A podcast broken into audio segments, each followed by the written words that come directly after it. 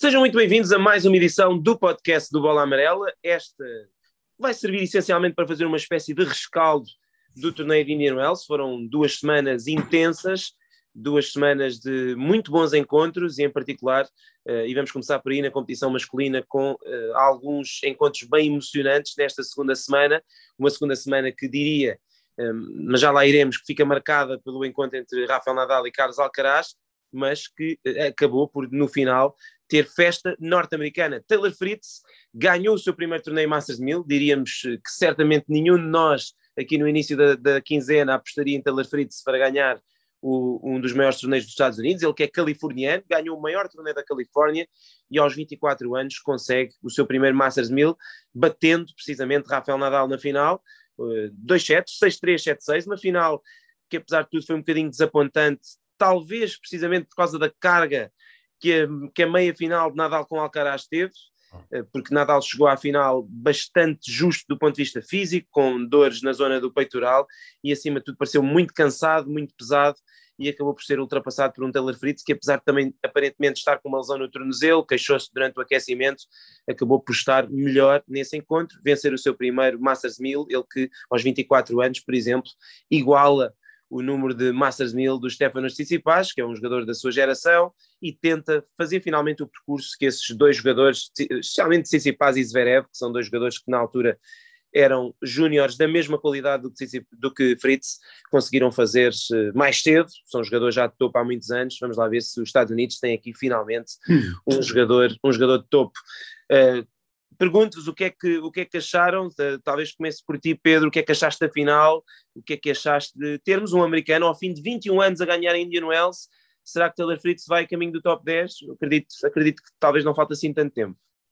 Sim, eh, acho que não falta, não falta muito tempo e acho que ele conseguiu, uh, não foi só ganhar o Masters 1000, que obviamente foi importante e, e, não deixa de ser curioso que estejamos a falar de um jogador que tinha um título na carreira e o segundo é um torneio Masters 1000, o outro era um 250, um, mas eu acho que acima de tudo, o ganhar a Nadal, estivesse ou não Nadal lesionado, acima de tudo aquilo que ele mostrou eh, mentalmente na, na reta final do segundo set, de repente pareceu que uh, ia tudo mudar e que mais uma vez o Rafa ia conseguir uma grande reviravolta, ia conseguir levar a melhor outra vez, como aconteceu, por exemplo, na, na segunda ronda contra o Sebastian Corda, e o que faltou ao Corda para fechar o encontro foi o que o Fritz conseguiu ter um, e que foi notável ele, ele, ele, manter a sua calma, manter o seu nível de ténis, lesionado ou não também, que ele estivesse. Eu comentei o jogo dele com o Rublev e ele de facto ali no, a dois pontos do fim disse ao árbitro: chama o fisioterapeuta e chama já, porque eu não sei se consigo continuar. Entretanto, o Rublev tem um erro completamente disparatado e depois acaba o encontro logo a seguir, então não ficou sem se perceber muito bem se a lesão era grave ou não. Uh, mas de qualquer das formas uh, foi, foi notável aquilo que ele conseguiu fazer. No lado do Rafa, também foi impressionante ele chegar a mais uma final, mas aquela meia final com o Carlos Alcaraz foi de facto muito, muito dura, não só fisicamente, mas também mentalmente foi, foi duríssimo, porque o segundo set inteiro e na parte do terceiro foi com ventos incríveis que, iam, que estavam ali no, no corte central de, de Indian Wells, ainda ficou mais difícil aguentar em tudo isso. Uh, e acho que foi muito pesado para para o Rafa, já com as dor que ele teria no pé, que falou durante o torneio, mais esse problema no, no peitoral, diz que parece ter uma agulha espetada no, no peito, nem conseguia respirar bem, foi tudo junto, foi demasiado, e mesmo assim não esteve muito longe de forçar no terceiro set, portanto uh, é o Nadal que conhecemos. Nuno, ia-te perguntar em relação, em relação ao, ao Taylor Fritz, e antes de irmos se calhar falar um bocadinho mais desse encontro do, do Carlos Alcaraz com, com, o Rafael Nadal, que foi simbólico por várias questões. Falámos aqui na, na semana passada no nosso podcast que os norte-americanos têm uma série de jogadores muito bons, mas que nenhum conseguia dar realmente o salto. Não temos, obviamente, há muitos anos, desde o, desde o Andy Roddick, um campeão de, de Grand Slam norte-americano em singulares masculinos. Nos femininos sabemos que tem sido bem diferente, mas hum, achas que o Taylor Fritz vai ser esse jogador? Tem-se falado muito até dos jogadores mais jovens, do Brooks, do Nakashima, do Corda, mas o Fritz ainda tem 24 anos, vai mais do que o tempo de ser um campeão, não é? Sim, e, e ele, ele, ele, chegou ao circuito muito cedo, com, com 17, 18 anos, e, e ele, de certa forma, uh, não teve um percurso que é propriamente normal para o tenista jovem, não falo só dos norte-americanos. Ele casou-se muito cedo, é. ou seja, se calhar uh, na altura a prioridade dele apesar de ser o ténis, obviamente, mas se calhar não tinha aquela obsessão como tinham, falando do Zverev ou do, ou do Tsitsipas. E ele agora, se calhar, até hum, pode já estar numa fase, hum, especialmente mental, onde já, já se sente estável na sua vida pessoal e agora totalmente focado no ténis. E ele tem dito muitas vezes que agora já não sente pressão, e o que é facto é que, enquanto, por exemplo, o Corda com o Nadal foi aquilo que se viu, ele ontem, ainda para mais numa final, ainda para mais contra o Rafael Nadal, eh, não tremeu. Por isso eu, eu acredito perfeitamente que, que sim, tem 24 anos, é um jovem, uh, agora já pode dizer que tem um Masters 1000, pode também haver esse desbloqueio para ir para, para outros voos, uh, subiu ao 13 terceiro lugar, começou muito bem o ano, está na, na race, está dentro do, se acabasse agora ele ia jogar em Turim, por isso eu acredito que só podemos esperar que a partir daqui tenhamos um Fritz a escalar cada vez mais posições no ranking e vamos ver uh, se pode ir ainda a voos mais altos em grandes slams, é obviamente difícil, mas quando uma pessoa ganha um Masters 1000 desta forma, é normal começarmos a questionar se ele pode chegar a esses patamares. É, e, e, e sobre, sobre o Fritz, muito rapidamente, é isso, eu muitas vezes pensava nisso quando vi, ele teve ali dois, três anos muito maus, ou muito maus, quer dizer, em que baixou para... Não, não corresponderam ao que se esperava dele. É para fora do top 50, é isso, porque eu acho que ele, não só há essa questão, porque se formos ver bem, um jogador que casa, tem um filho, divorcia-se, arranja outra namorada, Quer dizer, isso às vezes uma pessoa, eu até quando estou a comentar tento não puxar muito por esses assuntos porque penso que as pessoas não vão gostar, mas isso tem a ver com a performance desportiva. Não, e, e tem influência, tem influência. Porque num desporto individual é evidente que essas coisas são, influenciam, aliás, basta olhar para a importância que Roger Federer, por exemplo, atribui à Mirka Federer e ao facto de ter uma família e ter, uma, e ter um, alguém que desde o primeiro momento da sua carreira o acompanhou e percebeu desde sempre.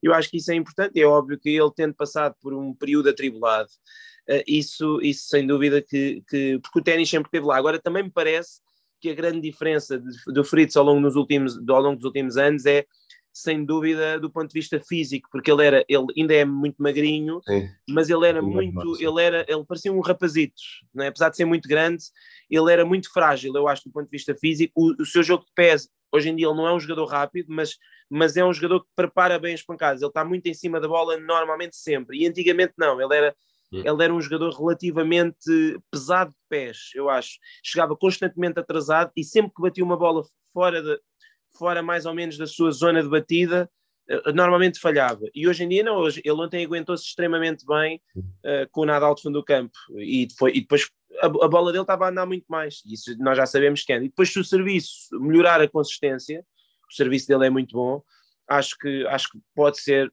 acho que pode, não sei se vai ser um campeão de Grande Slam, agora pode ser o jogador de top 10 sólido que os americanos não têm tido desde o Andy Roddick, porque sabemos que o Mardy Fish depois não foi um jogador de top 10 sólido, o John Isner foi muito, muito esporadicamente, o Jack Sock esteve lá meia dúzia de meses e quando, quando ganhou Paris... Também sem saber como.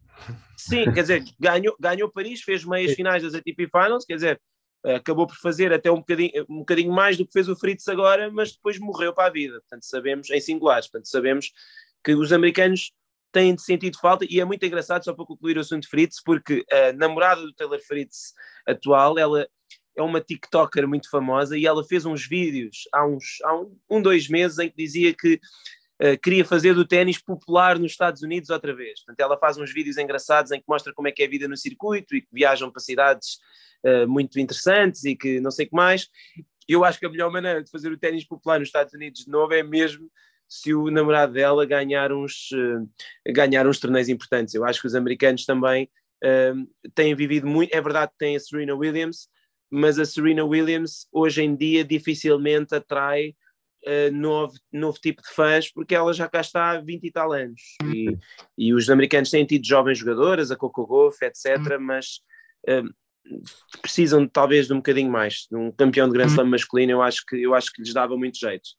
Por falar em novos fãs, Pedro, o que é que tens a dizer sobre esse encontro que comentaste entre o Carlos Alcaraz e o Rafael Nadal e o que é que, isso, e o que, é que esta semana do Carlitos nos diz sobre aquilo que ele pode fazer ainda este ano? Eu sei que tu a semana passada apostaste que ele ia ganhar Indian Wells e não falhaste por muito. Estiveste longe. É, é, é parecia uma aposta meio, meio louca e que na verdade era, mas uh, ele não andou longe de conseguir ganhar ao Rafa. O jogo acabou por ficar ali um bocadinho estragado a meio por causa do vento, de facto aquilo era, era quase impossível jogar ténis. Estavam ali a jogar qualquer coisa, não era bem ténis, iam tentando inventar formas de, de, manter, de se manterem vivos nos pontos. Não, mas é uma semana em que fica claramente provado, nós já, já víamos isso e já falamos disso há, há muito tempo, uh, mas fica claramente provado que ele vai ser um jogador de topo e que, obviamente, nós não sabemos se ele vai ganhar 15 ou 20 torneios do Grande Slam ou 10 sequer, mas vai andar sempre na luta para ser número um do mundo. Se não acontecer nada estranho, tem tudo para, para estar nessa luta, porque aquilo que ele faz uh, ao longo de toda a semana, a ganhar como se nada fosse, uh, a jogadores de todos os tipos, todos os jogadores diferentes, ele foi desconstruindo toda a gente sem grandes problemas. Uh, depois chega ao jogo com o Nadal e mentalmente esteve muito forte. Ele, ele perde naquele terceiro set, fica 6-3. Até podemos cair no erro, quem não viu o jogo, de pensar que foi um, um set fácil para o Rafa, mas o Rafa salva pontos de break antes disso. Portanto, o, Alcaraz esteve mesmo muito perto de conseguir um, vencer esse encontro. E, não sei se, passando aí, ele estando bem fisicamente, da final não era ele o favorito para ganhar ao, ao Taylor Fritz. Um, mas é, é, mais uma prova de que é, é, de facto um fenómeno, é um prodígio e depois também, para, quase para responder a muita gente que durante essa, eu comentei esse jogo e, e tínhamos no, no, Twitter muita gente a falar uh, para a Sport TV, uh, eh, gente a colocar em causa, ou que se ia falando de, de Alcaraz, as comparações com Nadal, com Federer ou Djokovic, eu acho que isso nunca fará muito sentido fazermos essas comparações, porque igual a Federer, Nadal ou Djokovic, provavelmente nunca mais vai ver ninguém. Porque tivemos os três melhores de sempre, todos ao mesmo tempo, acho muito difícil uh, que o Alcaraz consiga chegar aos, aos, a um patamar como o Nadal, com, com, o amplo domínio que ele teve, tal como Federer Djokovic. No entanto, acho que é o mais próximo que já tivemos a aparecer nos últimos tempos de um jogador que pode fazer sonhar com isso, pelo menos é o que me parece. Sim. É, não, não sei o que é que tu pensas do, do, do, do caso Alcaraz. Penso que não fugirá eu, muito disto, mas o que é que achaste?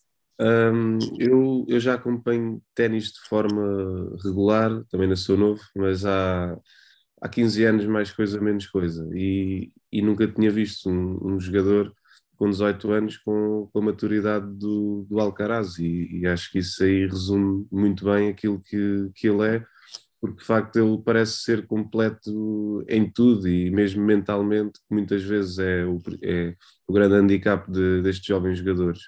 Ele está sempre naquele de cerrar o punho, a falar para o, para o para o treinador, está sempre com a cabeça muito focada no, no encontro e, e, é aquilo que vocês dizem.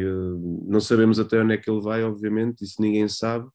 Agora, que muito possivelmente teremos aqui um jogador que vai vencer vários grandes slams, isso aí, se ele não tiver nenhuma lesão ou se não se desligar do ténis, que claramente parece não ser o caso, uh, eu acho que se não for o grande dominador do circuito, porque também temos outros jovens jogadores de grande qualidade, obviamente que vai ser um dos grandes dominadores. E é bom, de certa forma, é bom estarmos aqui a assistir desde o início a um, um prodígio, né? porque eu lembro-me, ele quando já tinha 14 anos já conquistava, já, já quebrava registros, era uma coisa impressionante. E é bom estarmos a acompanhar toda esta evolução dele. Agora está prestes a entrar no, no top 15, ou seja, vai vai conseguir uh, conquistar o objetivo que ele tinha ah, desenhado para 2022, quando estamos ainda apenas em março. Uh, por isso é desfrutar, eu acho. Sim, é isso. Vai, vai ser. Vai ser ele, ele entrou provisoriamente no top 15, depois o Fritz tramou, mas mesmo assim vai ser top 15 se não for se não for já em Miami, vai ser nas próximas semanas. Portanto, esse objetivo vai ser atingido, em princípio, até antes da temporada terra batida uh, acaba por ser a, uma das grandes subidas no ranking, a outra é precisamente a do, a do Taylor Fritz para 13 terceiro, embora também tenhamos o regresso do Rafael Nadal ao top 3 e, e, e, e para, antes de passarmos a... O Djokovic à liderança? É verdade, e o Djokovic à liderança. ranking. É, é verdade que isso foi, penso que isso já foi confirmado. Já não sei se no podcast anterior se o Medvedev já tinha perdido, já estou meio perdido, mas ah, acho que até foi não, esse. Não, estava a jogar, estava a jogar enquanto gravava. Exatamente, exatamente. Foi nesse dia, estávamos a gravar o podcast e o Medvedev perdeu, portanto ainda não tínhamos falado disso, mas ia, ia perguntar-vos só para rematar o ténis masculino se o Rafael Nadal, apesar de não ter conseguido ganhar Uh, ele fica, eu penso que a 1300 pontos, 1400 pontos, mais menos, eu acho que ele ficava a menos de 1000 se ganhasse. Exatamente, perdendo a final, eu acho que fica a 1400, é 1300, coisa assim. Da liderança do ranking, vem aí a terra batida. É verdade que ele eh, defende título em Roma e em Barcelona, mas não defende grande coisa em Monte Carlo, em Madrid, em Roland Garros. Pois. Eu diria que é, é muito provável que o Nadal volte a ser número um até uh, no final da época terra batida, se não antes, não é?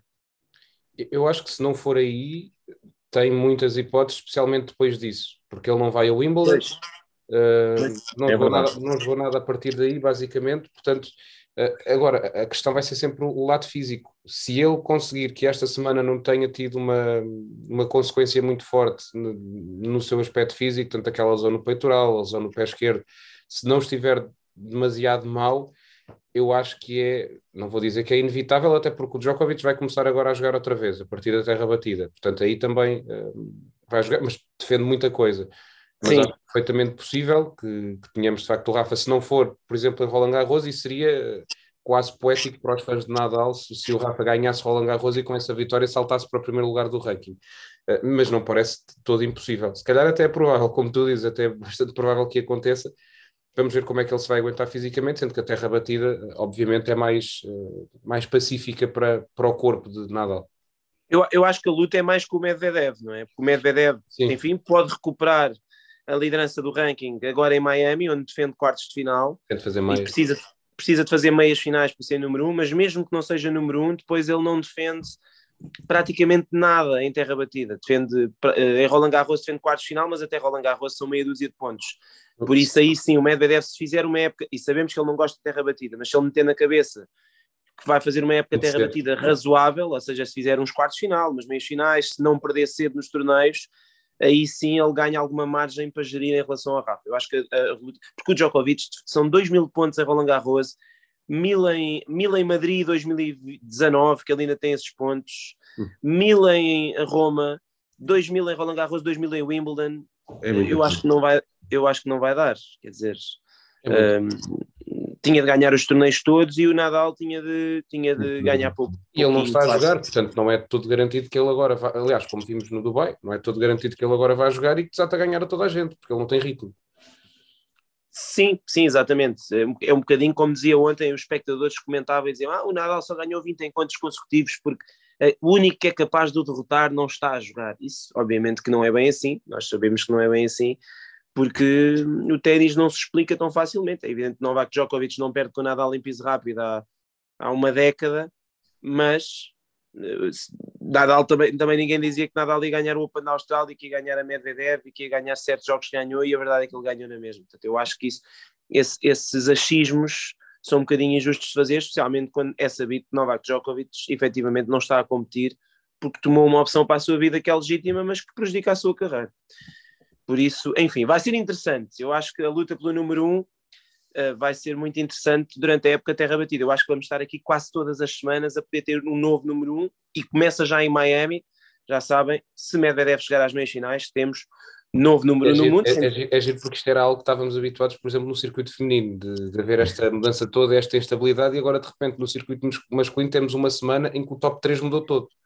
Exatamente, exatamente. O to, exato, os quatro primeiros trocam todos de posição por acaso era, era até giro perceber, eh, já não lembro da última vez que pois. isso aconteceu, mas certamente que há bastantes anos. Sim, há muitos anos. E é engraçado porque nós uh, já não apanhámos essa fase, mas há 20 anos era exatamente ao contrário, ou seja, no, no, circuito feminino eram sempre as mesmas jogadoras a liderar o ranking, sempre as mesmas 3, 4, e nos homens, eu penso que entre 1998 e 2004, quando o Federer agarra a liderança, houve para aí 12 números uns. Aliás, o, o, o Carlos Moyá foi número um do mundo duas semanas, ou uma semana, se não estou em erro, o Patrick Rafter foi duas, ou seja, acontecia muito o que hoje em dia acontece no ténis feminino, ou que aconteceu no ténis feminino ali entre 2016 e 2020, porque, ou 2019, porque desde a Ash Barty que temos tido apenas duas número uns, a Barty e a Osaka, por isso o ténis feminino agora de certo modo até estabilizou nesse aspecto e o ténis masculino pode dar-nos aqui eh, novos líderes Vamos ver se são novos líderes, porque se for o Nadal e o Djokovic outra vez, são sempre os mesmos. Um, porque agora tivemos o novo Medvedev, mas o Zverev parece que está a afastar um pouco mais, mas vai ser, vão ser semanas interessantes para acompanhar essa luta. Em relação ao ténis feminino, temos sim uma nova número 2 do mundo, a Iga Swiatek, ela que tem sido de facto a segunda melhor jogadora do ano. Uh, óbvio que tivemos a Barty a, a, consolidar o seu número 1 um, vencendo o Open da Austrália, ainda não perdeu este ano a Barty, mas não jogou entretanto, não vai jogar até à terra batida. Mas a Swiatek, semifinais, meias finais no Open da Austrália, meias finais naquele primeiro torneio do ano em Adelaide e depois título no primeiro WTA 1000 do ano em Doha, título no segundo WTA 1000 do ano em Indian Wells. Uh, está visto que eu, eu, ontem estava a ver uma estatística uh, de, desde 2011, desde a Caroline Wozniacki, que uma jogadora não ganhava um, um grande slam e uh, três WTA 1000 antes dos 21 anos, por uhum. exemplo, a, a Ana Ivanovic, a Maria Sharapova fizeram o mesmo, mas são indicações muito boas para a Scientec, não é? De, de, de, uma campeã em construção. Desde, desde que a vimos a, a vencer em Roland Garros, que ficou na, na cara de que, de que iria ser uma jogadora de topo. Aliás, eu, isso foi, foi em 2019? Salvo 20, 20. 20. Ela, ela, 2020, mas foi naquele foi Roland Garros naquele... em outubro. Exatamente. Ou seja, ela no último ano e meio ganhou um grande slam e três WTA Mills. Exatamente. Ou seja, nós aí já dizíamos que na, na previsão para 2021 que ela claramente iria ser top 10, que depois se confirmou. Um, e agora já está como número 2 Uh, possivelmente também irá ser número um. Ela, eu gosto muito, por acaso, gosto muito do, do estilo de jogo dela. Uh, é daquelas que me dá a ver, me dá gosto a ver jogar. Uh, e é muito nova, por isso vai continuar a crescer, porque ainda, obviamente, que ainda não chegou ao seu auge a nível de, de, de ténis. e é mais uma grande jogadora a surgir no circuito. E é bom ver estas grandes jogadoras uh, porque muito se falou do, da instabilidade do circuito feminino, mas agora a verdade é que uh, parece que temos um, um lote de, de, jogadoras muito fortes, proporcionam grandes espetáculos e, e nós, enquanto amantes da modalidade, só ficamos a ganhar. Sim, sem dúvida. Eu acho, eu acho que uh, o ténis feminino tem trazido este, este aspecto de uns podem achar que é instabilidade, mas eu acho que é, é diversidade, é mais por aí, porque temos tido jogadores a jogar muitíssimo bem e todas as semanas parece que aparece alguma a jogar melhor do que as outras, mas não é porque as outras sejam pior. Agora, o que tem acontecido nestas últimas é que tem sido sempre a Iga Swiatek a, a jogar melhor, a jogar muito bem, a ultrapassar todo o tipo de obstáculos e de, e de desafios. Ela, ela teve, por exemplo, aqui em, em Indian Wells, os primeiros encontros começou sempre mal, perdeu sempre o primeiro set e depois acabou a arrasar. E a verdade é que agora, depois deste título, e entra em Miami com a possibilidade de se ganhar esse torneio também, e não, não podemos tirar-lhe de facto hipótese de, de sagrar campeão, embora seja muito difícil, e ganhar estes dois torneios de forma consecutiva é, é muito complicado, mas se ela sagrar campeã fica a pouco mais de 200 pontos da Ash Barty na, na luta pela liderança do, do ranking da WTA, portanto acho que é uma clara candidata uh, a chegar lá acima, uh, a apanhar a Ash Barty, mas não é a única, porque as diferenças, especialmente com a Barty a não ter jogado estes dois torneios e, e, se calhar também vai racionar aqui um pouco a sua, a sua temporada na terra batida europeia, as diferenças não são muito grandes e, e rapidamente podemos ter aqui as coisas a mudar. Não acredito que a Krejcikova chegue lá, até porque vai defender muitos pontos em Roland Garros, vai ser pesado para ela, mas é, é, interessante perceber como isto está tudo muito, muito próximo, sendo que eu acho que a IGA vai, vai lá chegar.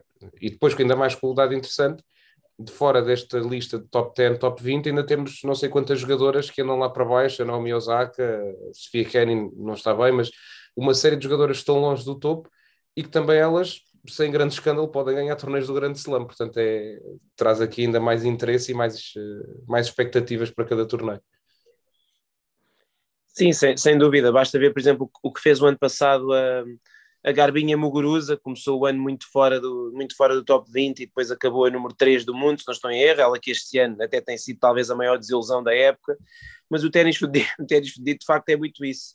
Mas com a diferença que eu até acho, apesar de ter, termos tido alguma diversidade, mas este ano ainda não tivemos jogadoras fora do contexto a ganhar torneios, ou seja, são, elas são várias jogadoras muito boas, porque a, a, a número no mundo ganhou o primeiro grande slam do ano, a segunda melhor jogadora, até, até aí, essa altura, segunda, terceira, a par da Contaveite, ganhou o primeiro WTA 1000 contra a, a Contaveite na final, e esta final de, de Indian Wells decidiu o número 2 do mundo, ou seja, era a, número, a nova número 2 contra a nova número 3. Portanto, se há coisa que o ténis feminino tem sido este ano, até tem sido é consistente, mais até do que o ténis masculino, porque tivemos na.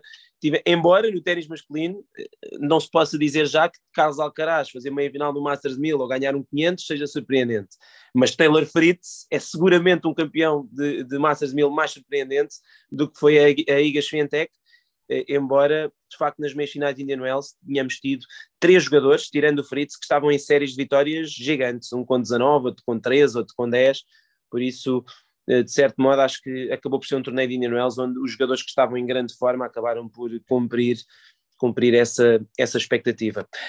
Vamos fazer aqui apenas um, um, pequeno lançamento de Miami. Não sei se calhar começamos pelo qualifying. Vamos ter Portugal e Brasil em ação. Pedro, João Souza, outra vez um lugar fora do quadro principal, não é? É, é é quase uma maldição. Isto ele de facto já, já em... se bem que a Indian Wells foi diferente, porque sabíamos todos o porquê dele ter ficado um lugar fora, porque o, o senhor Djokovic não lhe apeteceu uh, tirar o nome do quadro, achou que, não sei, que o Joe Biden ia dizer não, é o Djokovic, então pá, podes entrar e vem jogar, então pronto. Um, desta vez foi diferente, foi de facto muito azar, é assim, alguém tem de ficar de fora um lugar, tem de ser sempre alguém a ficar, não deixa de ser curioso, não é? Palavra, é, é, ingrato para o João que seja que tenha sido ele outra vez, e depois, como se isso não bastasse, apanha talvez um dos jogadores que era, que era mais complicado apanhar na primeira ronda do, do qualifying, o Fernando Verdasco, que eh, estando muito longe daquilo que já foi, nas últimas semanas tem jogado muito bem, ganhou um torneio de Challenger eh, em Monterrey, fez quartos de final agora em, em, Phoenix, um torneio que mais parecia um torneio ATP, e olhando para, estou aqui a olhar para o quadro, uh, os jogadores que ele poderia defrontar é o pior. pior. Só o Jack Sock. Uh, e aqui também o Michael Kukutin pode ser chato, também joga bem nestas condições, mas talvez só o Jack Sock é que era pior para, o, para o João. Uh, mas pronto, é, vai ter de lidar com isso. A, segunda, a eventual ronda de qualificação também não é fácil, com, com o Vasek Pospisil ou o Renier. Uh, mas se ele vencer este encontro será logo muito importante e certamente vai lhe dar confiança. Eu ontem troquei umas mensagens com o Frederico Marques, ele diz que o João está a jogar muitíssimo bem, que está, que está muito confiante e muito forte. É esperar que isso que se corra bem. Já joga hoje à noite, é esperar que corra bem. É, se houver uma desistência até à hora do início do qualifying, ele ainda entra, mas eh, falta, nesta altura, à hora que estamos a gravar, falta uma hora e meia, portanto, vamos lá ver, pode ser que ainda haja salvaguardamos que possa haver essa surpresa de última hora, porque de facto o quadro. Eu acho que já quadro, não começa agora.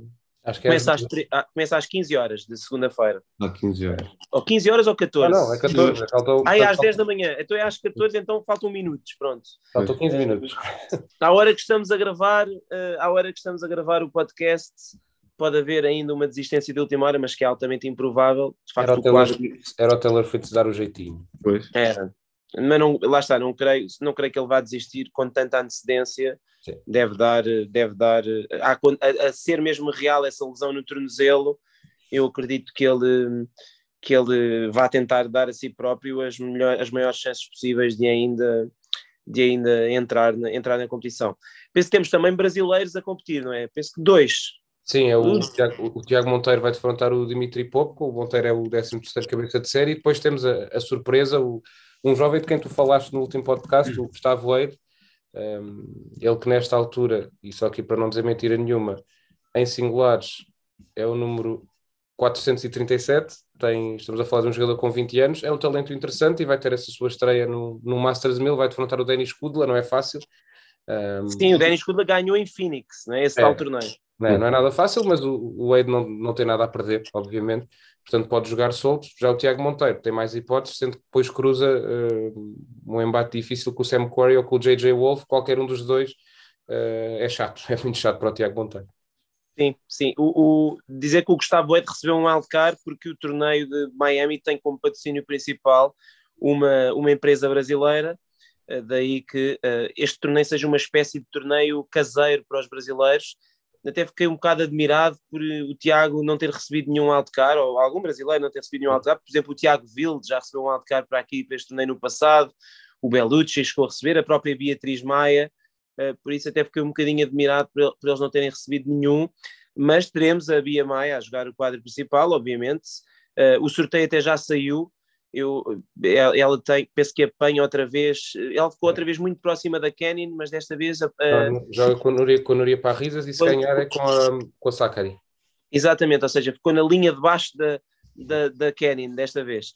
Mas, mas sim, enfim, vai ser certamente uma primeira ronda muito dura. A Núria Parrisas é uma adversária chata, mas possível de vencer novamente para a Bia, que na semana passada uh, chegou, chegou à, à segunda ronda, à segunda ronda em, em Indian Wells. Uh, só para nos despedirmos, Nuno, não sei se queres deixar aí um palpite para, para Miami. Costuma dizer-se que é muito difícil ganhar, uh, fazer a, a dobradinha no ténis masculino.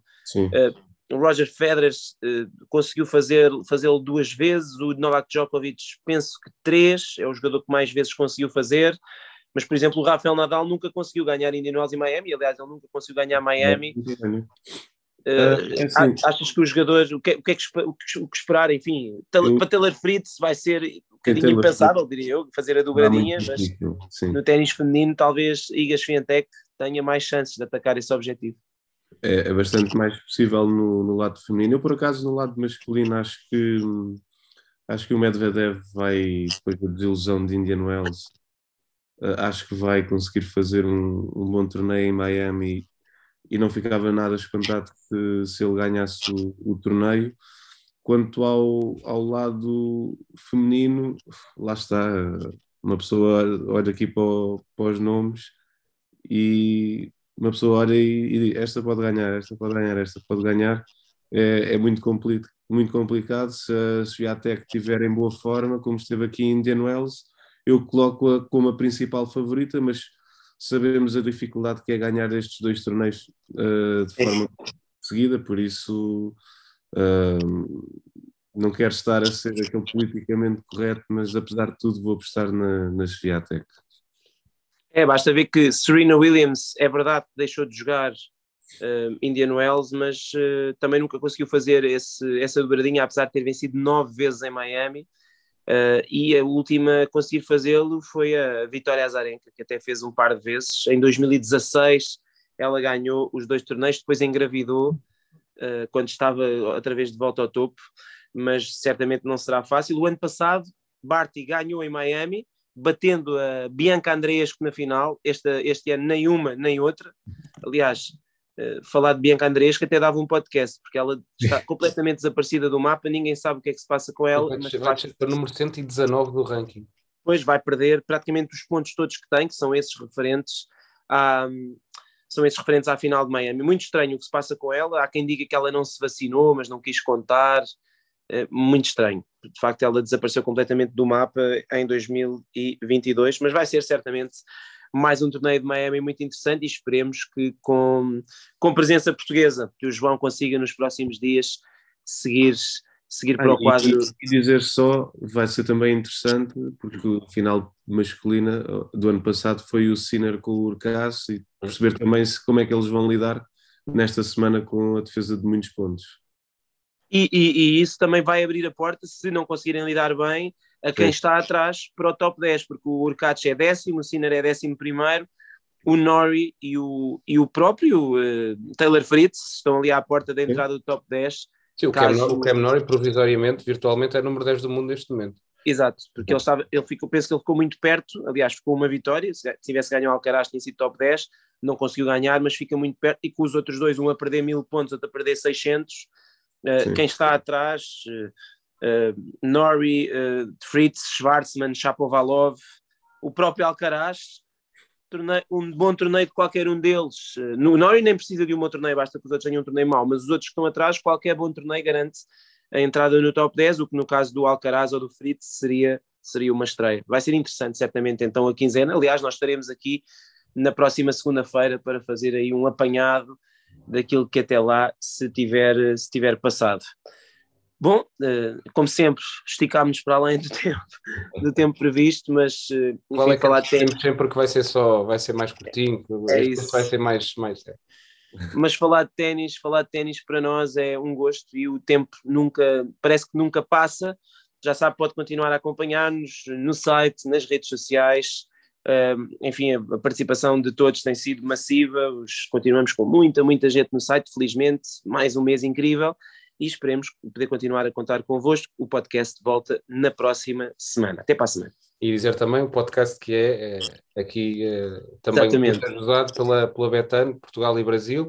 Nós mantemos nas nossas, eh, nas nossas apostas e as nossas previsões. Para a final a coisa não correu tão bem, mas nos outros dias correu. Portanto, eu acho que o balanço é bom e acho que ninguém se pode queixar. É verdade, e mesmo assim, na final, ainda bem que, ainda bem que referiste, porque de facto a Betano tem sido um parceiro importante e nós temos conseguido para fazer boa figura nas apostas, mas mesmo assim na final, se o Nadal não tem falhado aquele drive volley, eras capaz de acertar. Ah, não, tu puseste 2-0, não foi? 2-0 não dava.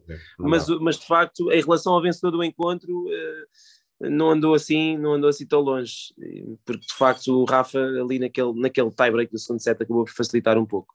Mas uh, agradecemos a presença de todos e voltamos, voltamos para a semana.